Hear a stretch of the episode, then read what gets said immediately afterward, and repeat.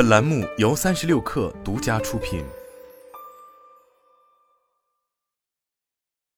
本文来自三亿生活。不久前，知名跨平台性能测试软件 Geekbench 更新了全新的六点零版本。在这次更新后，不少测试机构、媒体和爱好者都对诸多设备进行了重新跑分，因此也使得一大批新的跑分被集中曝光出来。比如，就在近日，一款据称是苹果 iPhone 十五系列新机的 Deep Bench 六跑分成绩也被曝光。从此次曝光的跑分成绩截屏来看，这款据称是 A 幺七仿生芯片的单核、多核成绩分别高达三千九百八十六、八千八百四十一分。这是什么概念呢？它几乎已经达到了目前骁龙八加 Gen 幺的两倍之多。当然，骁龙八加 Gen 幺毕竟是上一代旗舰平台。那么，再将其与现有的 A 幺六仿生芯片对比，就会发现它的单核性能比 A 幺六提高了接近百分之六十，多核也比大幅上涨了超过百分之四十。不得不说，即便考虑到此前传出 A 幺七相比前代进步有限的内情，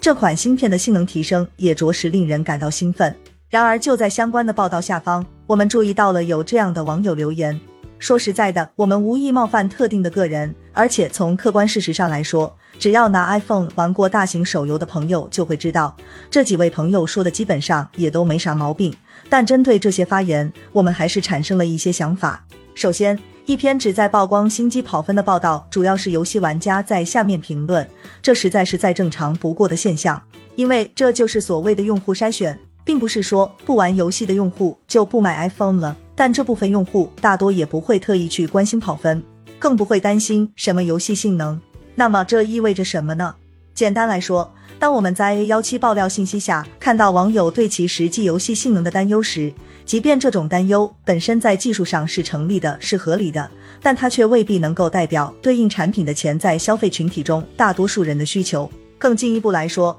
这其实很难影响到相应厂商在开发芯片、设计手机时可能会考虑的主要方向。其次，就算这些玩家的担心有道理，甚至是完全正确的，那又能怎么样呢？如果此前就曾关注过我们三亿生活，想必会知道，我们此前就已经批判过类似的现象很多次了。因为无论是智能手机，还是在绝大多数的平板电脑、笔记本电脑上，设备长时间使用时无法稳定在理论最高性能等级，早就已经成为了一种极为常见的现象。往好了说，可以讲这是一种为了提高能效比的设计，因为芯片会根据实际负载快速调节频率。并且只有在负载真正最大化的那短短一段时间里全力全开，一旦负载减小就会自动降频，并且这也当然是可以省电、抑制发热、延长续航、提高用户体验的。但是往坏了说，也可以认为，如果消费者是看了跑分成绩，冲着这份性能去购买某款产品的话，那么他们在绝大多数的日常使用情况下，其实都没法用到期望中的峰值性能。然而大家要知道。这并不意味着那个你可能永远没法用到的峰值性能就是没有意义的，因为对于任何芯片的设计来说，它能效比曲线都不会是一条固定斜率的直线，而往往是一条抛物线。也就是说，越靠近全开的频率，所增加的功耗和发热量就会越厉害。但反过来说，这也就意味着，当一款芯片的峰值性能奇高无比时，那么它在低功耗下的性能水准也就更容易比其他竞争对手更出色。或者反过来说，也就是峰值性能越高的移动端处理器，它满足一般日常性能时所消耗的功率也往往就会越小。明白了这一点，再回过头来看看前文中这个据称是苹果 A 幺七的跑分成绩，其实就能够意识到它的厉害之处了。是的，我们或许不能否认，未来的 iPhone 旗舰新机要想长时间打大作，还是得外接磁吸式散热器，但它可能只需要发挥一半左右的性能。